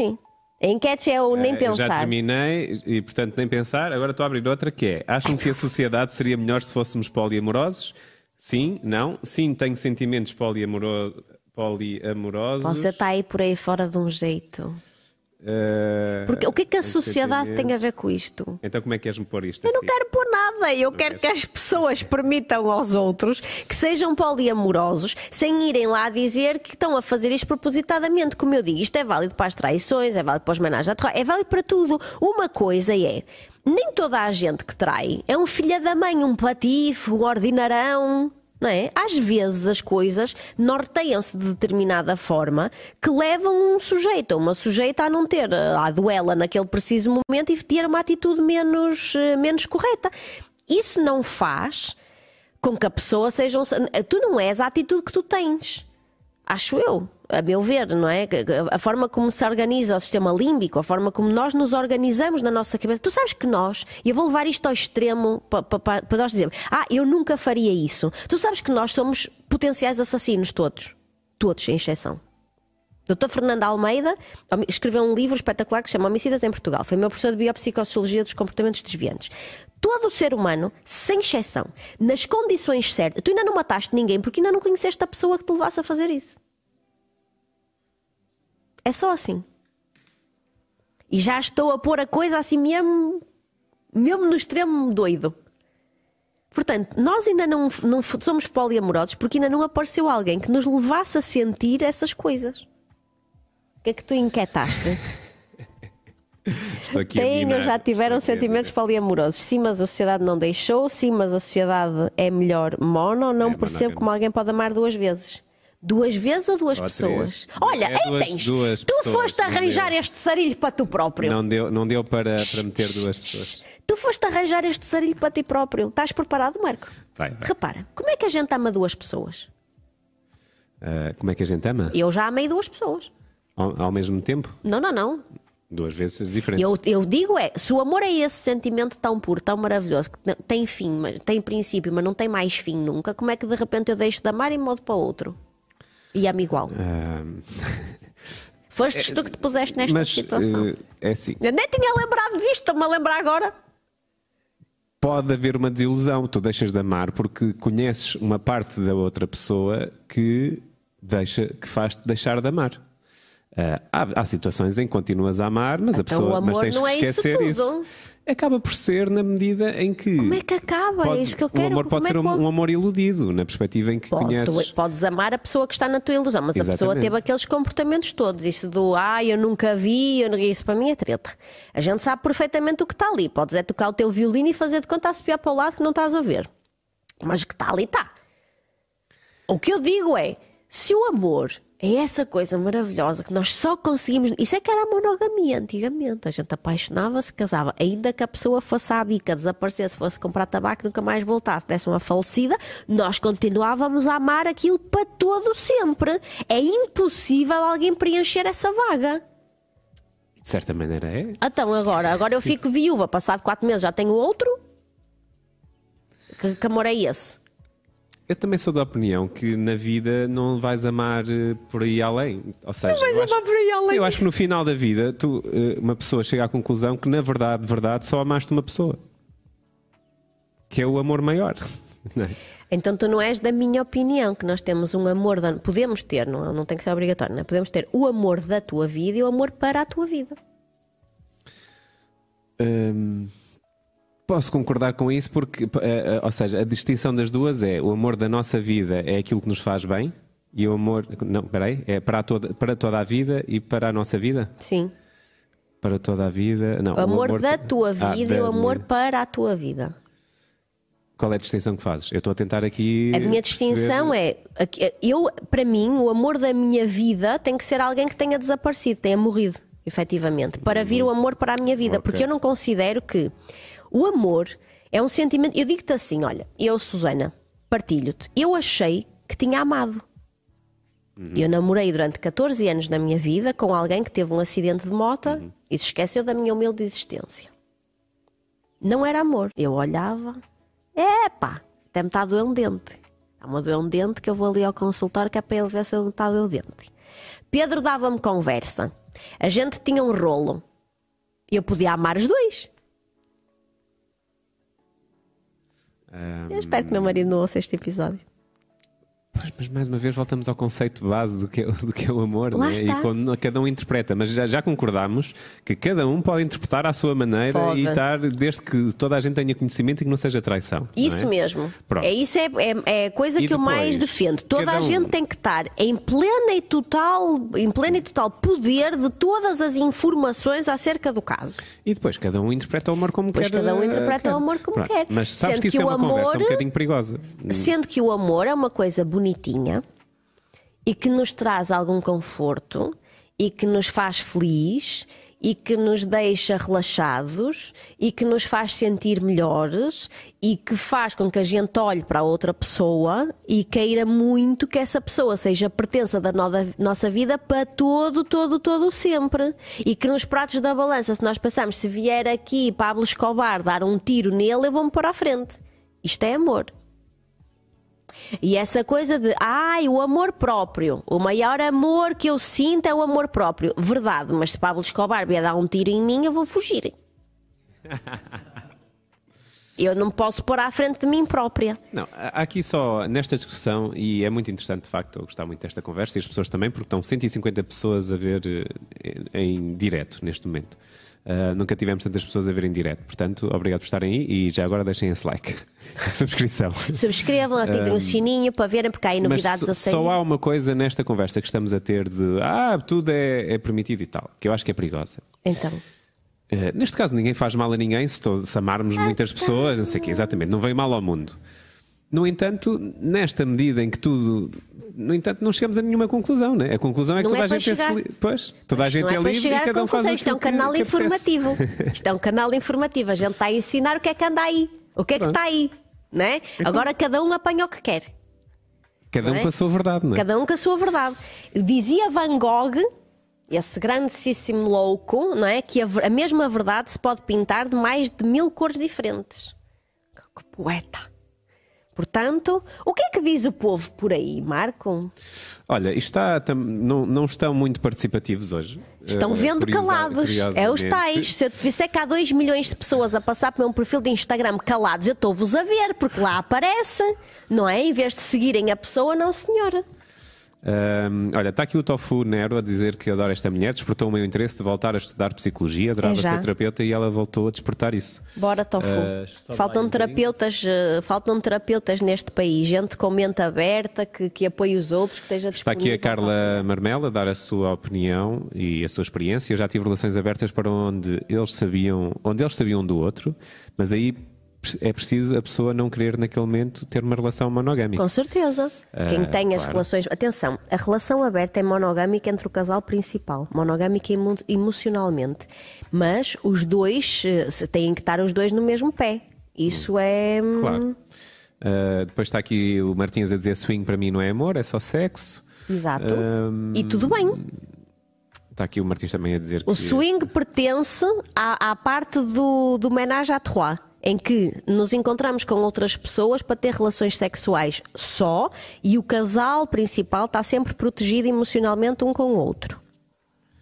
Isto no fim vai estar tudo Sim, está baralhado aqui o para o Ruben ano também, o Ruben também é criar contrato com as cláusulas bem definidas e assinar os dois com reconhecimento de assinatura. Exatamente. E ir ao notário, diz a Jota Santos. Olha, o Ruben, eu não sei se o Ruben viu Machos Alfa, mas ela fez isto sem tirar nem pôr. Exato. Ela é terapeuta matrimonial, hum, advogada, É como é que se chamam sim. aqueles que tomam conta do matrimónio? Fazem as, hum, as conversas pós-matrimónio, está-me a faltar o tema aqui no Patrimonial. É, não, não é Não é. patrimonial. Pronto, sim. Eh, Aqui não se usa muito. Eh, É o advogado responsável pelo povo, vamos nos divorciar, mas vamos nos dar bem. Vamos fazer isto de uma forma bonitinha. Ela cria um contrato para ele assinar com as cláusulas. E reparem, eles acabam por se separar porque ela descobre que ele atrai. E, no entanto, tinha uma relação aberta.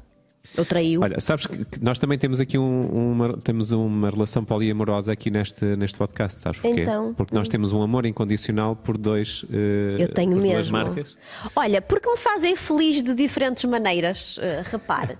Vamos, hoje eu gostava de. Deixa-me deixa ir aqui a uma coisinha especial. Vais-me à zonazinha dos congelados, faz favor, apesar de ainda não. cont- Continua sem existir banana nesta Prozis. Eu, olha, mais rápido a Vibrolândia vai ter uma cena qualquer de banana do que a Prozis. Olha para o que eu te digo.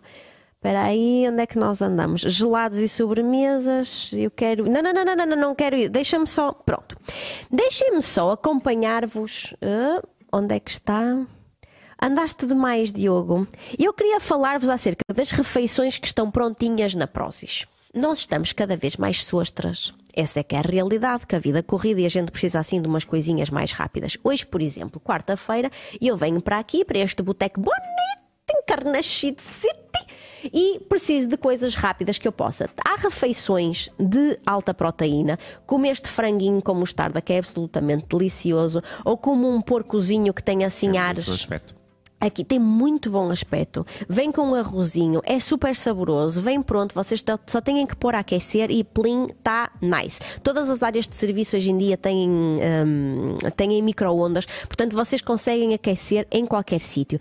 Têm este frango com mel, este é o meu favorito, com mel e mostarda. Oh. E tem, é muito, tem muito bom aspecto. E tem, não sei se o dia conseguem encontrar, tem um pulled pork, tem um porquinho desfiado, tipo a baixa temperatura, que é assim meio insultuoso. Está aqui. Com uma batatinha que tem pinta de batata frita. É uma batatinha doce, mas tem assim pinta de batata frita. adoro batata Isto doce. vai aquecer. Claro que no ideal de pessoa uh, rechonchuda e gostosa que sou eu, este porco ia bem era num banzinho, tipo. Mas também há. Também há. Há pãezinhos de hum, brioche na, na Prozis. Se vocês estiverem assim no Toledo, podem aproveitar eh, com, e, e meter este pãozinho nesse tal pãozinho. Vocês têm frango tandoori picante com arroz de lima. Vocês têm peito de frango assado com macarrão daquele cheio de queijo a babar-se todo. Vocês têm de um tudo. E hoje eu gostava de passar aqui este- estes, estes segundinhos a partilhar com vocês estas gostosices que estão prontas. Vocês não têm desculpa para andarem a comer disparate. Não há um dia, não há um dia que as pessoas não me mandem mensagem a perguntar como é que eu perdi estes quilos que eu perdi, qual é o segredo. Não é segredo, malta. O segredo está na boca. Tudo o que vocês comerem escondido vai aparecer em público. Portanto, tenham que ter juízo, têm mesmo que fazer uma- um sacrifício, um esforço, têm mesmo que ter cuidado com aquilo que comem, têm que ter eh, paciência e fazer exercício físico, que é importante. E nem vou falar das roupas lindas que a Prozis tem. Têm que fazer exercício físico porque é importante mexermos o nosso corpo. Têm aí, olha, Marco, tu abriste aqui na, na tua oferta, tem este multi-PRZ, que é uma coisinha que o Marco anda a tomar. Este multivitamínico que dá uma energia, um boost extra. Eu não tomo este, existe um especial para mulher que eu tomo, que é Também o tomo o ômega 3. 35 mais, porque eu com 36 não é preciso de uma, já de uma ajudinha. Tu tomas este, não é? Meu marido também. Sim, sim. E o ômega 3 também. Também. E ele faz, meu marido puxa, puxa peso feio no ginásio agora, está aí todo entusiasmado, não sei o que é que está a passar. Qualquer dia entra em casa e está lá o Dwayne Johnson. Qualquer é dia eu. um, quero uma relação poliamorosa. Tem uma relação poliamorosa entre mim e o Tiago, que é o PT. Olha, estes eh, peitinhos de frango, eu tenho um story, uma- um Reels no meu, no meu Instagram que explica a utilizar estes peitinhos de frango Ao natural. Hum? Uh, ao natural, mas isto já vem, já vem cozinhado? Isto já vem cozinhado, é só tirares da- do pacotinho. Eu pouso na, na frigideira, é mesmo- é sem nada, só para dar que aquele, aquele gostinho de parece que acabou de ser assado. Sabes como é? E isto faz umas saladas César deliciosas. Só tens que cortar aos bocadinhos, pôr uma alfacezinha por baixo, um queijinho por cima. Isso E parece-me pronto. ótimo. E aqui estes noodles com jaque tem Estes que, tem que mandar vir, pode, não podes vir. sonhar que são esparguete. Pois, e eu gosto muito Tem um teor noodles. calórico quase igual a zero, não é? Eh, São mais, eh, são mais elásticos do que o esparguete em si, do que a massa propriamente dita. Mas isto misturado com uma carninha picada faz um sucesso, porque eh, nós Com conseguimos molho comer. de natas uh, não, vegan. não, não. Vegan. Não, não, Marco. Não, Vegan, não é não? com molho de natas. Existem vários molhos disponíveis Ah, na é? Então Prozis, lá, como. César, queijo. Não, molho de natas não me parece que seja saudável e vai escangalhar o conjaque. Não é? Não podes, andas à procura dos acompanhamentos. De- Não, isto é mesmo os, hum, Dos- dos as molhos. comidinhas que já vêm prontas. Deves ter. Ai, ele anda muito rápido com esta. Molhos, aqui. Jantar, almoço e jantar. Tem aqui um coisinho que diz molhos.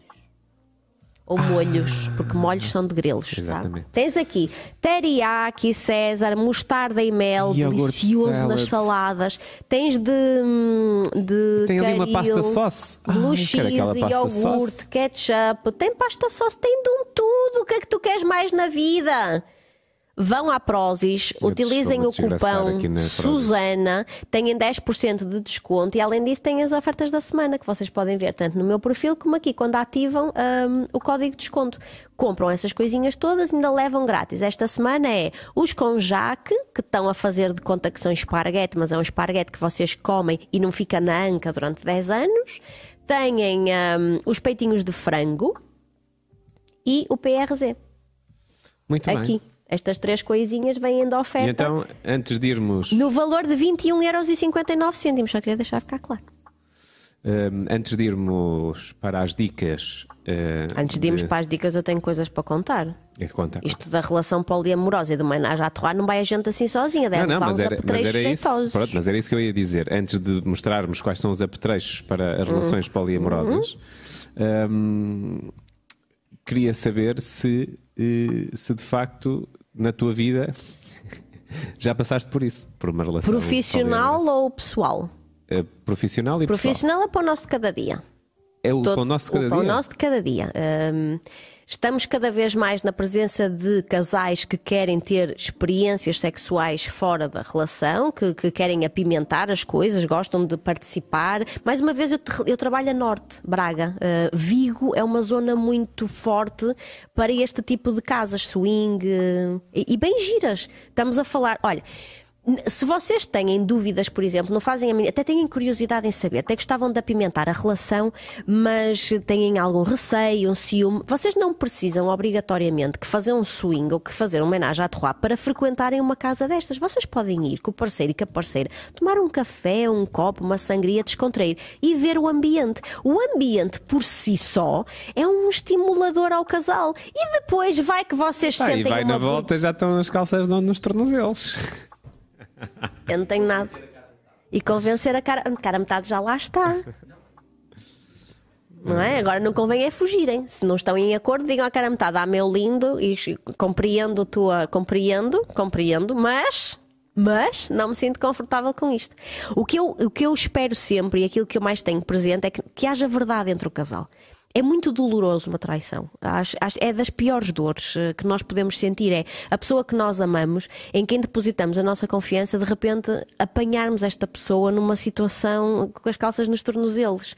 Isto dói, dói muito. Portanto, se pudermos ser verdadeiros, se pudermos ser sinceros, pá, se vocês acham que não conseguem ter aquela relação sem ter outra coisa, partilhem, não vão partilhar à maluca, não é chegar a casa e a mulher estive a pensar e quero fazer swing. Não é assim. Não é? Vão partilhando de alguma forma que precisam de mais qualquer coisa. Nós precisamos de coisas diferentes em fases da nossa vida. Nós, o que nós desejamos aos 20, aos 30, aos 40 não é a mesma coisa que o que desejamos aos 60, aos 70, aos 80. E sim, nós temos muita vida sexual pela frente. Vão ser 80 anos e a gente vai estar aqui a tomar um Cialis e à procura de coisas interessantes. E como vocês já não vão funcionar assim por aí além aos 80, Pedro Cardoso, a.k.a. Correia, Pedro Correia, que já me Cardoso sempre, não é? Têm coisas interessantes coadjuvantes da vossa relação sexual para vocês não tombarem dois para amanhã sem uma, uma necessidade. Bom, semana passada eu partilhei aqui os, hum, os sugadores clitorianos, o meu favoritinho, que é o da Lelo. Pedro tem diversos lá na Vibrolândia, mas aquele eu acho que é assim top 5 capa de revista, mais satisfatório, essa coisa toda. E falei-vos sobre a estimulação clitoriana, essa coisa. Agora, imaginem né, que havia uma coisinha que, além de provocar todas essas ondas que eu vos falei a semana passada, vocês ainda podiam introduzir este boletezinho hum, que dá uma vibrada, um entusiasmo dentro do pipi. E então o que é que acontece? Fica esta zona mais pequenina abraçada pelo canal vaginal e aqui a tal estimulaçãozinha. Lembram-se? Eu expliquei a semana passada que tinha as ondas vibratórias, supersónicas, que provocava ali a toda a zona envolvente do capuz clitoriano e essas coisas todas, enquanto esta pequena balinha vibra no interior vaginal.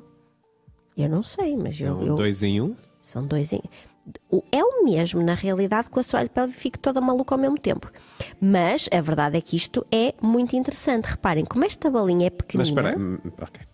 Mas isso já não, já não é muito não é muito fixe para hum, coisas hum, poliamorosas. Não é poliamorosas. já vou dizer, Ah, não tá bem, tá nada. tá bem, tá Está bem. aqui o Pedro Armado em série a dizer que é solo. Eu tenho ideias. Eu acho que isto pode ser usado, não é? Esta balinha pequenina, às vezes os senhores dizem-me assim: ai, Suzane, eu tenho o pênis um pouco mais pequeno do que o normal, não tenho a mesma volumetria. Eu acho que a senhora, a senhora entretanto, já teve três filhos, não faz os exercícios de Kegel porque nunca comprou as bolinhas Leslie, que o Pedro também tem à venda, para fazer essa ginástica. Portanto, tem assim, está um bocadinho mais. O, o esfíncter dá mais laço, não tem tanto. Vocês podem usar esta bolinha coadjuvante com a penetração, não é? Deixam a bolinha, isto tem um fiozinho para não se perder uma coisa da outra, deixam a bolinha bem no fundo vaginal, não é? E o homem pode penetrar ao mesmo tempo enquanto estimula o clitóris. Não tenho nada contra, tudo a favor. Estou aqui a pensar, eu só estou a ver regalias neste momento. Certo? Deixem-me, por favor, fazer-vos uma chamada de atenção, que às vezes vocês veem coisas presas e eu costumo sempre dizer: não metam nada no ânus, nada que não tenha base. Isto não tem base, gente, isto é um cordel, ok? Cordel não é base. Isto serve para pôr no pipi, não é no tutu. Correto? E trouxe também uma coisinha. Reparem. Se isto não é o sonho das mães, vocês já repararam, vocês podem deixar isto em qualquer sítio que ninguém faz a mínima ideia para que é que isto serve. Eu podia utilizar isto como um pisa-papéis na clínica. E explicar que isto é para colocar hum, o creme na- nas rugas aqui dos olhos, que eu tenho para mim, porque isto dá, dá o mesmo efeito. Isto uh, pode ser usado para estimular aqui. Mas a verdade é que vocês já repararam, isto é um estimulador clitoriano, não é? que fica assim bem encostadinho, ou vocês podem deixar encostadinho, ou utilizar só uma pontinha, ou utilizar a pontinha mais gordinha, chama-se Sweetie. E é realmente Sweetie, não é? É à prova d'água e vibra em 11 velocidades diferentes. Olha, Marco, lembras-te? Falamos aqui sobre o movimento do, da máquina de lavar? 11. Digam-me aí, senhores, quem é que tem uma língua que vibra em 11 rotações? Não há. Eu sei que isto é um estimulador clitoriano, mas eu, como sou uma pessoa super engenhoca e cheia de ideias, vocês imaginam como isto deve ser prazeroso no períneo do homem? A parte mais gordinha encostada à base do testículo e a parte mais pequenina na entrada do ânus. Não vão enfiar nada no senhor, só para encostar. Isto deve ser muito gostoso. E se vocês utilizarem isto no senhor enquanto ele está a ter relações sexuais convosco, vocês transformam o pênis do senhor num vibrador.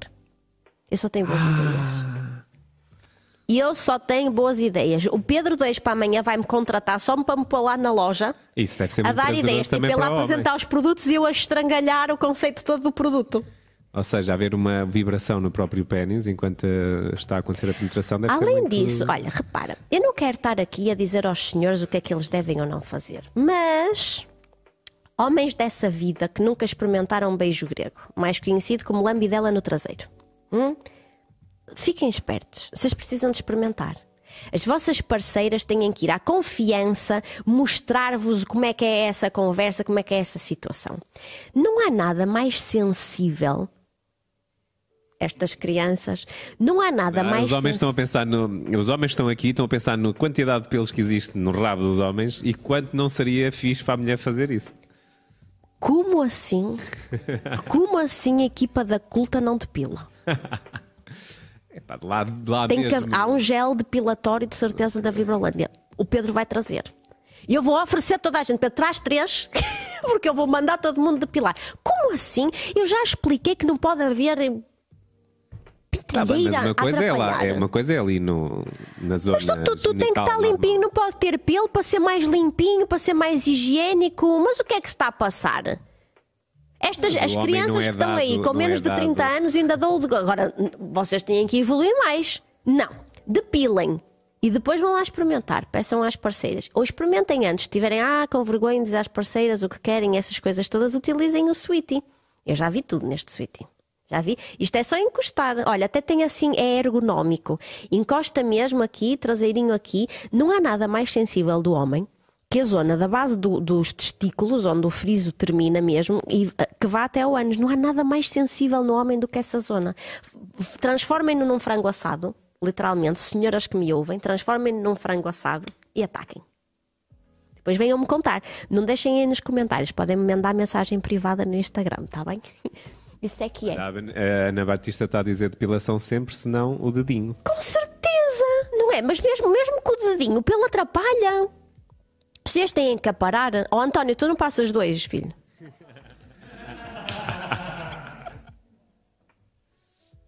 O António a esta altura está a fugir, ainda por cima ele não se consegue defender. O nosso António tem o bracinho ao peito porque rasgou ali uns tendões. Com a faca, não foi rasgar de exercício. Portanto, ele, coitadinho, está a pensar esta hora, eu se calhar vou indo já, porque eu não me consigo defender dela. Portanto, aqui está. Olha, estão-te a provocar aí. Com certeza. Aqui há coisas que eu não falo no ar. Que é isso? Vou, vou anunciar produto sem ter visto se é bom? Se vocês acham que a gente escolheu a Vibrolândia porquê? Porque o produto é certo. O produto que eu mais recomendo na minha clínica, que eu tenho e que usei quando tive o meu filho, que eu acho que é. Tu encontras-me aí, Diogo, chama-se Kit eh, Kegel. eh, Kegel Fit Leslie. Está esgotado de tanto que eu recomendo, Sr. eh, Sr. Cardoso. Correia. de tanto que eu recomendo, é a melhor coisa que existe. Eu quando recomendo alguma coisa aqui deste grandíssimo boteco, Susana tem 10% de desconto no boteco inteiro. Eu quando recomendo já fui ver se é bom para dizer como é que é. Fui lá, vi, constatei. Contra o marido, não posso partilhar depilações nem afins porque eu tenho medo que ele abandone. Eu chego a casa, não, que ele abandone, não, eu chego a casa hoje, tenho as malas à porta e ele diz: Minha filha, Andor, olha, antes de irmos embora, O que é que deixa-me aprendemos? O que é que aprendemos? Ah, ias dizer. Antes de irmos embora, não vou fazer já resumo, mas antes de irmos embora, deixem dizer-vos que fica aí no arzinho os episódios das próximas semanas porque eu não estou cá.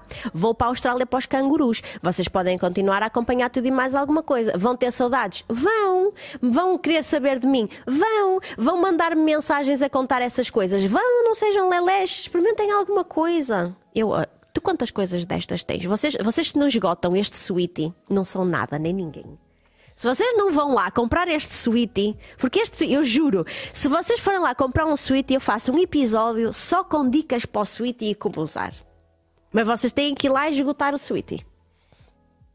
Vão lá esgotar o sweetie. Aqui. Né? Vem ali recomendado tanto o lubrificante, ou de baixa lubrificante também, é o spray de limpeza, como uma limpezazinha, pronto. E, e pode ser utilizado na água. Não tem. Olhem, o toque é maravilhoso. A gente tem muito aquela, ah, não sei o que, a Lelo tem toque espetacular. Isto é tipo nylon, acho que é assim que se chama. O toque é maravilhoso. É muito suave. Vamos esgotar o Leslie.